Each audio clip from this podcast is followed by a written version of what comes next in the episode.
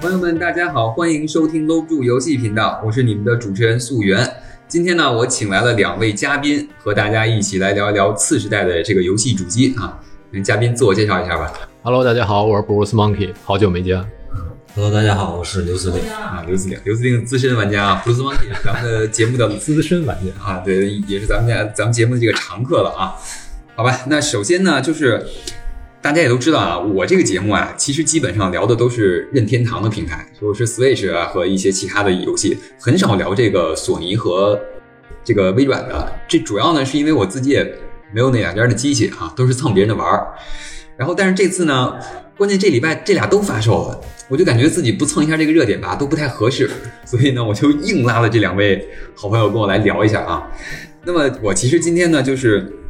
我们也不是特别专业啊，所以您就听个乐儿啊。我们呢就发表一下我们各自从不同角度的一个看法。我可能是一个认犯，那么布鲁斯 monkey 呢可能是一个呃 PC 的 PC 玩家，对。然后刘司令呢，他是一个比较专业的主机玩家啊，是体验派的。那么我们接下来呢就开始正式开始我们节目。首先，我想用这种问题方式啊来跟大家抛一抛，就是这次的次时代游戏主机，像 PS 五跟我们的 Xbox，你会选择哪一款？我先说啊我先说来去。你让我说的话，我肯定还是会选择 PS 五吧，因为就我从之前它那个游戏发售阵容来看，可能嗯 PS 五更多还是有一些第一方独占大作，而且它一般是不登录其他平台的。 PC 肯定没有，对 PC 肯定没有，Xbox 肯定也没有。完了就是那些索尼自己收的那些第一方大厂，在那些游戏上后续的开发其实质量还都是不错的，所以我更关注 PS 五这平台一点。Xbox 我觉得它的一个特点就在于。就索尼，我不是不是索尼，就微软，它现在的战略，我觉得它是有点跟索尼就走完全不一样的一个路。对，就索尼还是做好第一方，做好独占，但是微软它本身自己有那个 PC 的操作系统，它可能更多的将来要走走融合。包括你看，对它现在那个 Xbox 那个 XGP，其实也开始跟 EA 的那个会员整合在一块儿了。我不知道将来那些游戏会不会也就是陆续，你比如说你在一个平台买完之后，是不是你 Win 十直接你登账号直接就同步都能玩了？对因为现在比较典型的两个大作，你像那个呃《极限竞速：地平线》，嗯还有那战争机器，其实以前都是 Xbox 独占的，但是现在陆续也在那个上 Win 十 Windows 那个系统。对，所嗯以就是如果你说。就我个人而讲，对我的吸引力来讲，我可能会还是，如果要买的话，我还是更倾向于买 PS 五，因为你可能会玩到一些就只有这个平台能有的一个游戏嘛。对，嗯对，这是我的一个选择。那刘司令呢如果是我的话，我肯定也会首选选择 PS 五，因为之前我是一直在玩 PS 嘛。嗯因为呃，怎么说呢，就是拿 Xbox 跟 PS 来对比的话，首先我觉得我不会选择 Xbox 的一个点就是它的这道光啊，对，爱是一道光嘛，然后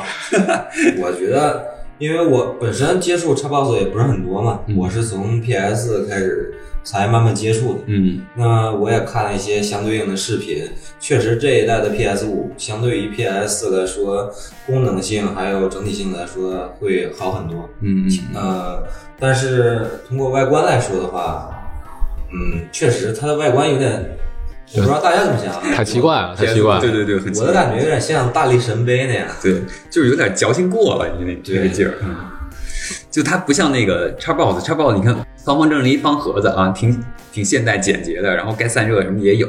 但是 PS 我不知道怎么回事，就是。我不知道你们记不记得 PS 三那个造型啊？我觉得 PS 三那个造型就让我觉得特别诡异，就 PS 三就是单面是有弧度的那个，对吧？两两边都弧度，但是底下是那边是有托儿的，哦，它是能怎么？它能立着放。也能立着放，也能躺着放啊，但是它那个弧度让我觉得特别扭，因为你知道 PS 一和 PS 二都是那种哎方方正正的，就还挺好看的，对吧？突然弄一弧度，我不知道他是故意为了秀自己的技术还是怎么样，然后反正我觉得很难看。然后 PS 四其实又回来了，我觉得哎还不错，结果没想到 PS 五又整了一个又是弧线更拧巴的一个造型，而且它那个机器，我觉得现在 PS 五最大的问题在于嗯，它太大了，它太大之对确后，实可能这也会影响可能很多用户他后期的一个选择，因为你本身你你站的那个地方你怎么摆？对因为它那个应该是没法横着放吧？啊、那可以，好像可以，但是可以据好说得怎么拆拆啊了，然没后有，它再是那什么，呃，游戏里面，呃，我不知道机箱里面啊，嗯好像可能是那个包装盒里面会有一个圆碟儿，就是有点像类似于那个无线充电器那种感觉一样嗯啊啊啊它是帮助你辅助去横着去这个放。还有个但托但是儿。横着放肯定散热就不好了，会。对，对对，那肯定是。因为它的散热其实讲道理还是竖着会比较好，但对是横着放的话，首先它的机子在以往的跟四来比，它是加厚的。嗯嗯对但是对，你如果横着放的话，你会觉得就是在直观上面嗯，会很难受，不如竖着放。我估计现在的这些家里的这个电视柜儿啊，可能也放不下这东西， 我要放就只能单独只能放那样的。扔地上，因为你要放电视柜上，你电视镶墙上的话，你肯定你没准儿挡立了还挡电视呢。是是对所以我觉得，挺尴尬的。就刚才可能咱聊的就都是纯粹是基于以往个人体验或者那个机器本身的一些游戏阵容来选。我觉得后期可能用户实际在买的时候，包括你整体的大小、外形，可能也会影响一部分人也是参考对对他那选择。你天天瞅着一东西，你总不希望它特别特别怪吧？对对对对，其实刚才你们聊啊，要单论外观的话，我还挺喜欢 Xbox 这次的，而且这次大家好多人吐槽说那个 Xbox 那个那个 S 那那版就是阉割版，啊大家觉得说外观不好看，但我反而觉得那小白盒子挺好看的。我觉得它那两个机器定位其实也不太一样，它就是一个简洁，S 是那个低配的，是吧？S 是低配的，它那个我觉得，我觉得那造型其实还挺好的。对就是你如果没有特别，比如说你对硬盘容量没有特别强的追求，包括一些性能上可能没有特高追求的话，我觉得买那个，如果你是想体验一下，或者当一台第二台主机备着玩的话，嗯，我觉得还挺好。对嗯，就是各有优劣吧。对，这这确实，Xbox X Xbox 那个造型，我觉得就挺简洁的，就是立在那儿，呃，挺好。。行，那咱们再聊第二个话题，就是你们觉得说这次的次世代主机这两款啊，不管哪款，就是有没有对你留下一个比较深的印象的一个东西、一个地方或者一个点？大呀， 大大大肯定是第一个印象。一个垃圾桶，一个大力神杯，是吧？但是就实话实说啊，就因为我我我们包括咱现在其实肯定都没拿到那个机器，我我要是分接下来说的肯定也都是看网上的一些那个那个那个测评啊一些内容。就机器本身我就不多说，因为刚才外形咱们已经聊半天了。嗯，我觉得有两点会让我比较深刻，第一个就或者说也不叫深刻，或者会让我比较好奇，想要尝试去体验一下。第一个就是它的整个那个 UI，嗯，就是你一进这个界界面之后，它那个 UI 到底是呈现出一种什么样的设计？我觉得这个东西，但当然可能网上有测评啊，但是当时之前我没细看，据说整合的都不错，有些功能可能，呃，比如被整合到别的地儿了，包括你在游戏里头按一下它那个，那应该叫什么键？Home 键，嗯，弹出来的菜单可能都不太一样，也是越来越往人性化的地方去去发展吧。对这个它整体的那个设计，我觉得是我比较会关注。另外就是说，呃，手柄，手柄也是，因为它这次之前就提到它那个手柄有一个比较独特的那种叫什么感来着，触感。呃，那个呃你是全方位震动和那个自适应摇，呃，那个自适应扳机键，对，我觉得就想体验一下，因为我现在特别好奇啊，因为之前我看那个测评的时候，他就说它能根据不同的游戏的内容对对，完了来识别，对吧？你比如说我是开枪的，还是就之前我跟那个刘司令也聊，是开枪也好，还是射箭也好。对，那我想问，我就比较好奇的就是它它怎么能识别？就你研发游戏之前，你就得跟索尼适配好，还是说它它？我觉得它肯定是有开放接口，就是说我这个硬件会有一个值的范围，然后你这个操作会返给我这个硬件是多少值，然后我会吐相应的我去调整我这个扳机键的一个硬度，或者说它里面应该有个马达可以调动态调节这个东西。我觉得，就它肯定是一个开放接口都适配好的，就跟震动一样，你回馈给我一个四，我可能是一个强级震动；我回回馈一个一，那可能是一个弱的震动，就是这样啊、啊、它肯定是都是有接口的。对，反正就就手柄吧，手柄那些新的功能，我还是比较想体验一下的。对嗯对对，其实我也是，我也是看到那个，就看别人测评嘛，嗯咱们也就胡说。这 PS 五的手柄这些新功能，包括那个能感受到方向的震动，我觉得有点神。那就是一半震一半儿。不是，它好像还能分上下，是吧？啊，对，那那样的话，其实你你从这个手柄的结构，还有这个力的传导，你想它得用几个这种震动的小发电机来去去。我操，我觉得那个发动机操，千万别坏，一坏我估计不好惊了不好不好修肯定。然后就是你刚才说这个自适应扳机，我觉得哇，这个真的挺酷的，应该嗯在体验方面应该挺还挺好的。嗯，我就这些。刘司令呢，你也是？嗯我是因为我是从一开始就比较关注这个，嗯，嗯因为是在现在机子的话，大家其实，在美版或者澳版嗯还有日版是首先在已嗯经开始发售了。对，那么陆续，因为我本身也是一个比较喜欢玩的嘛，嗯对吧？然后我也会关注一些主播，嗯他们是呃，相应的，他们那些主播其实已经陆续的这两天还有上周拿到一些机器、嗯机器，然后我也去进行关注，然后确实在游戏就是 PS 五界面的 UI 方面，确实我觉得是进步了很多。嗯它的设计更简洁了，是吗？呃，其实它也可以说是更简洁的，就是呃，感觉就是像怎么怎么去形容呢？就比如说现在。以前可能是个安卓机，但是现在是个苹果机。 我靠，这种这种阵营的 diss 可还这行这？么这么大的变化吗？对，完了以后接不了苹果广告了，没有，就是个人感官哦嘛。不是接不了安卓广告了。 对，个人感官，我觉得它的 UI 界面是设计的比较不错。嗯嗯然后其实刚刚也提到了它的手柄嘛，对然后它的，我觉得它的手柄功能性，一个就是刚刚说的那一点，嗯还有一点就是 它的语音功能啊，啊，它的语音功能就是它能直接对着那个说话下指令，语音指令是吧？对，它可以直接直接对着去说话那我我是必须得说英文吗？啊，其实不用，这可能就是看根你据游戏吧，我估计。它是根据你的区域，比如说你买美版的话，哦因为现在来说，你其实说中文也没有关系，因为大家有好多国内人都或者说买的其实都是美版，因为港版还没有上，嗯港版是在十九号，对对应该才会陆续上。哦所谓的亚洲版是吧？但是对，但是它的这个语音功能那个位置啊，就是我觉得有点它在哪儿？它那麦克风在哪儿啊？屏幕上头，小屏幕上头没有，，比如说这是就是手柄的下方，中间的下方。啊就，插充电线那个地方是吗？不对，充电线是在手柄上哦上上面上面哦那它相反的方向其实是它语音项。嗯然后其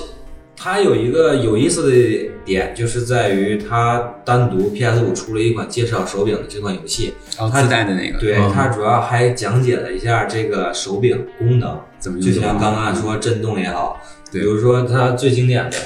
然后进入到这个游戏界面，它其实我觉得，首先它那个画面感也很好，就是讲了历代 PS 的一些所有产品，硬件设计好像都有陈列，哦硬件设计还有对产品，还挺不错的。据说里面还有好多梗，对好像，有好多个。然后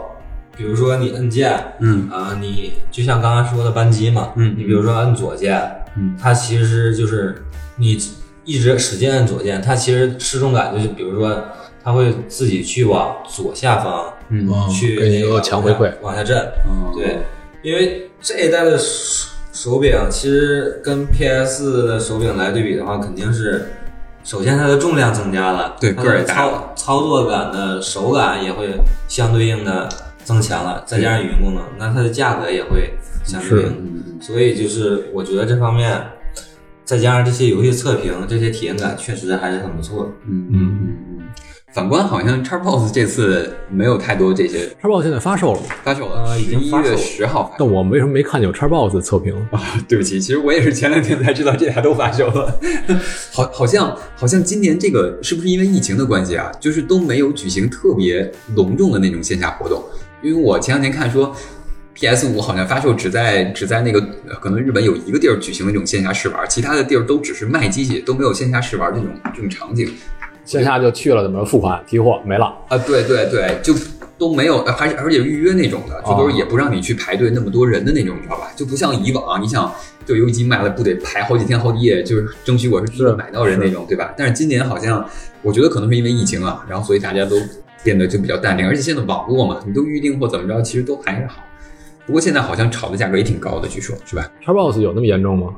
？Xbox 可能还好，但是 PS 五好像 PS 上五万了的价格现在呃，当然还没有上万，嗯但是比如说它的现在的价格，美版跟日版基本上是在八千五、八千到哦九千左右吧。差不多了。没什么必要，感觉就我也不太理解为什么非要抢第一批这个这个这个。抢先体验呗，因为我觉得，首先港版也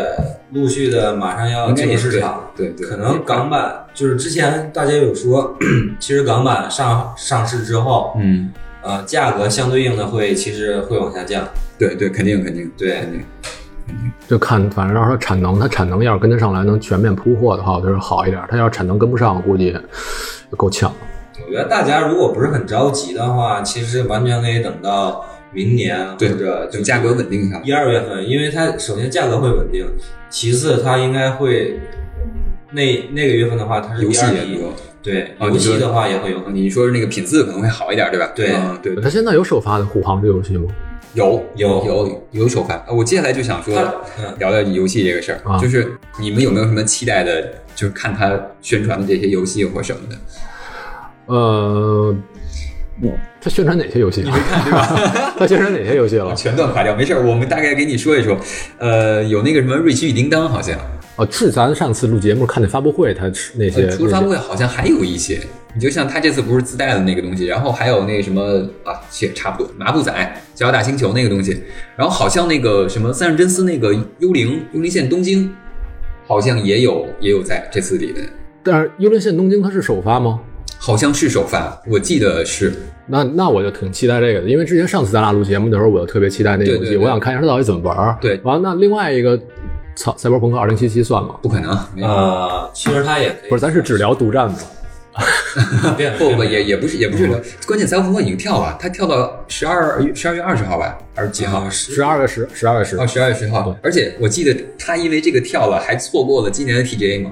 啊因为 TGA 说了说我们不评这个日期之后的游戏，所以他只能评明年的 TGA 了。啊！但是就来现在来说的话，其实大家对独占来说，肯定还关注一款游戏，嗯，哪个就是那个《恶魔之魂》重置版 PS 五。啊，重置版啊、但但是毕竟是重置版，我觉得但是因不为是你得看，你得看，不是你现在没法聊重置，你知道吗？你得看它那个英文标题到底是什么，是是是 remaster 啊，还是这 remake？个还还是对，因为它有的只是给你素材，给你更新高清了一个，有的有的是比如《生化危机》那种，它可能直接往里给你加新的新的新的场景、新的元素，它是一个完全重新做一遍。豪华版那种。对，对但是其实大家对这款游戏期待有，我觉得有一部分是因为它这个手柄，嗯嗯嗯，因为这些打击感，因为它这些这个 打击感之类的，嗯声音渐行渐远。所以是因为 PS 五是这样，就是比如说你之前买的一些游戏，呃，在近几个月买的这些款游戏，比如说十月份、十一月份买的这款游戏，它要能升是吧？它是能升。就是现在我打开 PS 五、PS 啊，呃，玩这些，比如说我十一月份的一些新新作，嗯比如说哪怕看门狗之类这种，嗯，它是说你如果它会有一个提示嘛，你如果在 PS 五上面安装的话是，就是需要它让你把主机升到最高，说白了就是要求你在 PS 五。啊，然后还有还有一个就是它首先自带就是 PS 五游戏一进这个商城页面儿，它会有一些最近的一些新游戏，包括现在 PS 这个月份十一月份、十二月份出的游戏，PS 五上面都会有。啊，因为它现在就是，比如说接下来啊，就是可能现在已经要出的就是那个《使命召唤十七》嘛，啊对吧是其实其实它就是两个版本嘛，次世代就是本世代跟次世代嘛。对，其实它现在好多游戏都是次本世代跟次世代，你本世代当然你只能在 PC 或者 PS 上玩，但是你次世代其实也可以在 PS 五上面，它都会有对应的另一个版本。版本对对对对，也是跨时代这种。我之前看有的游戏，我靠，就在本时代跟次时代升级的时候，它那个升级规则有的还巨复杂。嗯嗯。你要插盘不插盘，完了恨不能操加钱不加钱，就一大堆乱七八糟。有的游戏确实不太能，对那他我我之前听哪个游戏好像是你买的时候吧，给你两张盘，嗯，一张是 PS 四用的，一张是 PS 五用的，就你等于你要你你，当然可能价格不一样，嗯完了，你比如你要可能你是单买 PS 四的，你可能还升不到 PS 五，但是你将来你说你要买一个 PS 五的单独的盘，嗯，啊，能向下兼容，比如你 PS 可以玩儿，就你知道它这个规则就特别么复的杂，对，特别的奇 怪，不不，反正我觉得它那个你嗯你呃，但是其实有些游戏是，比如说你是买光盘，嗯，其实光盘这个我不是特别清楚啊，就是有可能你是买完光盘，然后它会自动下载嘛，对吧？对，但是，呃，如果是在商城里面，PS，比如说它有本世代跟次世代嘛，嗯你在这个商城购买之后，首先你的账户应该是通用的，嗯嗯，你在 PS 五上面下下载的时候，我提醒大家，就是你一定要看好，你现在要买的版本是哪个？对嗯，就因为它别买一对些，别买错了，因为 PS 在 PS 五上面有些游也戏能玩哦它是也可以下载，也可以玩，对对对，但是比如说你要如果下错的话，它是很尴尬很尴尬哎，的能能退钱吗？啊。退钱的话，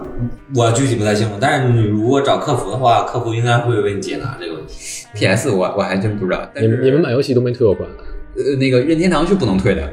，Steam 能退，任天堂就买完之后不管你玩没玩，只要你买了就你不买行。错了也不能退。我曾经干过这种事儿，我还给人写信呢，人也不给我退，你写日文的中文的 英文的。哦，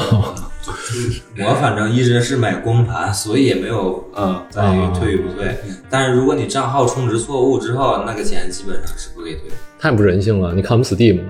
嗨， 游戏时间十四小时以内，如果你没开游戏，两周之内随时退款，真的都挺人性化。 这 Steam 还是可以的。嗯，行，那咱们最后再聊聊这个云游戏的话题吧，因为我觉得其实说从从这两年开始吧，云游戏大家一直在炒，而且除了说微软、索尼还有任天堂这几家之外，其实很多厂商也都在推这个云游戏，包括 Google 对吧？它已经推了自己的云游戏主机等等，包括 Steam 其实也时不时的在推，虽然力度可能没那么大，然后包括现在微软，微软为什么大家都说这次不买这个 Xbox，包括 Bluetooth Monkey 刚才也说了，其实就是因为它云游戏的政策，就导致你有没有这台主机，你都能玩 Xbox 的所有游戏，对吧？然后唯一可能现在还没跟云游戏掺和一脚的就是索尼了。因为现在包括任天堂的 Switch，你看它也通过云游戏能玩到一些像 Control，、嗯还有那个《生化危机》等等这些大作，包括那个育碧的那个《刺客信条》，对吧？啊，所以我觉得看看你们对云游戏的这个看法是什么样？我对这个游戏极其不看好，因为因为是这样，就是微谷歌之前最开始他要说他不就有一个手柄吗？对就是你只有一个手柄，对吧？理论上只要你网购的话，你哪儿都能玩。完了，对他那个当时还宣传的是你玩完之后，比如说你的朋友看你玩完了，他能够直接进来续你的进度，嗯大家就全都一块儿。我刚开始看他开那发布会的时候，我觉得我操，真他妈牛逼，嗯这才叫次 时代。但是后来有一些那个，比如美国当地的一些记者去体验之后，他就会发现，其实真的不行嗯，就就所谓的不行，就是它一卡。基础设施其实没有铺好，对，我觉得这可能就我我我不知道啊，五 G 是不是能够更好的将来带来这个效果，甚至五 G 也许都不行，因为你想随时随地恨不得我走到哪儿，比如今天玻璃有块屏，我是不是投出来就能开始玩了？只要我带着手柄，我但但咱不说那个具体的技术细节啊，嗯我就说现在由于基础设施的建设，我对云游戏。我确实不太看好，我觉得可更多可能还是偏向概念会多一点。当然，你说你操，你云游戏玩个 扫雷，那可能也没什么问题。但是你要说云游戏随时随地玩玩使命召唤，啊我对我觉得那体验肯定不会太好。对帧数要求高的，对反馈要求比较高的，确实是，嗯可能还是要再等这个基础设施铺一铺吧。因为现在其实虽然大家说五 G 好几年了，但是你说真的有铺的特别广或者应用特别好的吗？也没有。对，所以反正我对云游戏就就不是抱太大期待，因为你你想，你要是云游戏将来真的就是像他说的那样，你你根本就不用买主机，你也不用买电脑，嗯你就买手柄呗，反正哪儿都一样，在对吧任何？一个全都屏幕上全都是云端服务器帮你算好了，你就是没延迟就玩呗。但是现在就是你买的可能就是个包月服务，嗯，对，我觉得以后就会倾向于这种就订阅制了，但是它一定得是前提都得是给用户带来好的体验之后，它这种订阅制才会有人付费。我觉得现在这种肯定意义不大。也是。现在你你像你们有订这种游戏订阅服务吗？像苹果的，或者是或者是那个 Xbox，还有那个索尼这些没有都没有没有啊为什么不定？你们为什么不定？你像我是没主机，我没有必要去定。我我唯一买的是那个任天堂的那个会员，但是不太一样，它它不是那种游戏订阅服务，它是那种联网服务，跟那个哦还不太一样。哦你为什么不买叉 PS 会员？我有 PS 会员，月多少钱？啊一个月你买包月还是包年的？包年啊，哦，那包那那你那个就是因为 Plus 我记得也是送游戏的每月对吧？对，他是每个月送回去但，它送的可能是老游戏。嗯，基本上都是我想问一下，你当时为什么要买这个会买这员？个就哪个功能不是哪个特点吸引你说觉得我应该掏这笔钱？他的，因为我会玩一些游戏，可能它会有多人模式，哦，联网哦对，多人模式联这个没办网法它需要会员，对，主机平台联网必须买会员，这都是这对样。我也是为了联网买的会员。对，所以才需要你去买会员。然后对，但是它有一个什么云端存储，对但这个东西就云是存档你一般，除非你除非你机器器坏了。机器坏了，对，那我你之前比那你比如你今天买了这个会员之后，有别的功能吗？比如说一个游戏正经应该一号发售，你因为有会员，所以能够他妈十二月三十号就能提前玩。没有没有是吗？对目目前没有。它它唯一的功能就像你别的其他会员其实差不多，比如说你这款游戏就是哪怕它对独占也好，不独占也好，嗯它有单独的一些设备包。哦一些下载的东西，就是你不是会员你就没有，我是会员我就有。我觉得这个就是蛮，就像以前的会员吧，就像就这种感觉。稍微尊贵一点。对，啊但是我但是但是我每年是什么？我每年会在那个橘子平台买一个月的会员，因为就它是什么？它是你充完这个会员之后，你比如我每年玩玩非法，它非法应该比如十月十号发售，你买了这个会员之后，你可以十月一号就进游戏，它能提前一周。对，但但是不是这个游戏这个平台游戏下载慢吗？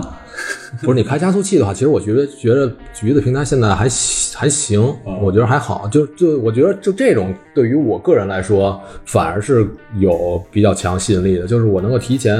进游戏，对完了。提前享受。橘子那个平台是你今天当完它的会员之后，你比如你现在在会员期里头，你再买其他的游戏，直接能享打有折有折扣。嗯，对，所以我觉得这些可能会好一点。联不联网，我觉得对于我，我认可能 PC 啊有有它独特性在，我觉得对于我来说反而不是那么重要。嗯嗯嗯。其实包括云游戏，还有就是现在还有一个话题就是 PC 平台的这个游戏价格呀，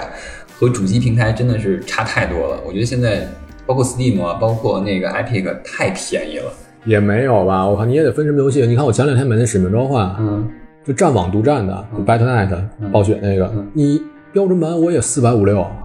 标准版对还不是豪华版吗？这不是好，就标准版就是四百五六，一千八百九十九台币。那你跟你买光盘版其实真真一样差，不多我觉得你分游戏还是、嗯有的游戏可能真的是有有折扣，有的就没有。你你像你非法你橘子平台买都一样，也都是三百多、四百多，嗯对。因为它就是，比如说你这款游戏刚发出来，其实它所有平台的价格都会差不多，可能会有十几块的差异，我觉得有。主主要主机平台是因为它有那个实体盘、实体卡，所以它为了把这个成本考虑进去吧，所以它的数那个主机平台的数字版价格会高，会比平常的高，它会看齐你的那个实体版价格。它把因这为个你要钱都包那你要那个都便宜的话，就没人买光盘了。对对对，所以它等于是为了保护这个东西，所以它的价格会比我们那个 Steam 啊、Epic 这种纯的数字版要贵一些。这个确实是，嗯你看，你看那个二二零七七可能就是吧，二零七七，我之前看它 PC 端的平台有一个叫什么 GOG，嗯，是它自己那个平台吧？我我没注意啊，反正它是 GOG。完了，它那个平台卖的好像三百五十多，也没很便宜吧？我觉得也就正常，正常，就就还好。所以我觉得就是什么，它现在就可能比如那些大作，嗯，它可能真的就是各平台都是一样的价格，因为它也没必要说我就特意在 Steam 上便宜个十几二十，就就没这个必要。当然，可能有个别游戏第三方的那种，它可能会有一些倾斜的优惠政策，比如你上我这个平台，我给你补贴，所以它可能在这个平台卖就会便宜一点。嗯，对对，或者打个折什么的，对嗯，这都是有可能。你看，我 IP 的有些游戏，之前我用你的账号，嗯我觉得 IP 的有些游戏就确实是会便宜一点。 Epic 有时候打折打的让人匪夷所思的，甚至白送，我觉得就感觉非要跟 Steam 打起来，那 Steam 之前有一事就儿弄死也，你。之 Steam 之前有一事儿也特别逗，它好像出了哪个游戏的合集包啊？嗯完了你，你你比如说你那个游戏，比如三代啊，一二三代，嗯你三代分着买，那个价格啊比你买一个包便 宜，就是 就定价就奇打怪折，打折没打明白是吧？呃，就很奇怪，对。是是是，这个跟我前一阵买那个《战场女武神》似的，我买《战场女武神四》的那个打折，打完折好像才四十块钱，但是它的 DLC 要一百块钱。啊，有的游戏是那样，我记得是有一个之前有什么，是铁路大亨还是什么游戏？就那个游戏本体巨便宜，是价十，你要想买 DLC 全都买齐了，得好几百。嗯哇就就就它就有的游戏是靠卖 DLC 你才能玩这个游戏，你本体其实没什么东西。对，对。行吧，那咱们今天聊的也都差不多了，然后我估计可能价格到明年真是二三月份可能才能降回来，等出货稳定了。对，到时候没准儿相应的那些显示器、电视能支持那些 PS 不是 PS PS 五，他们现在不都 HDMI 二点一的接口吗？对对完了，到时候可能那些终端设备、显示设备也能会便宜一下便宜下来。对，当然，因为你现在你好多电视，你二 K 你。你不你你不支持四 K 对吧？你体验感觉上你白买了。对啊你体验上可能效果也不会特别好，对而且明年可能游戏会更多一点吧，现在发售的太少，还是你像那个《哈利波特》，之前我看宣传片挺惊艳的，好像这次也没在首发里面是吧？呃，好像在首发名单里面没有看到。嗯，对，反正估计明年应该会更多，而且明年二三月份，你像那个《怪物猎人》Switch 平台的也会有一些哎小爆发、小高潮什么的。拭目以待吧。嗯，拭目以待吧。拭目以待。那么我们今天的节目呢就到这里。如果你也喜欢游戏呢，欢迎订阅我的频道，我会在每周五或者周六更新，给大家介绍一些好玩的游戏，或者呢和大家一起 聊点什么。好吧，那么今天的节目就到这里，朋友们再见，拜拜。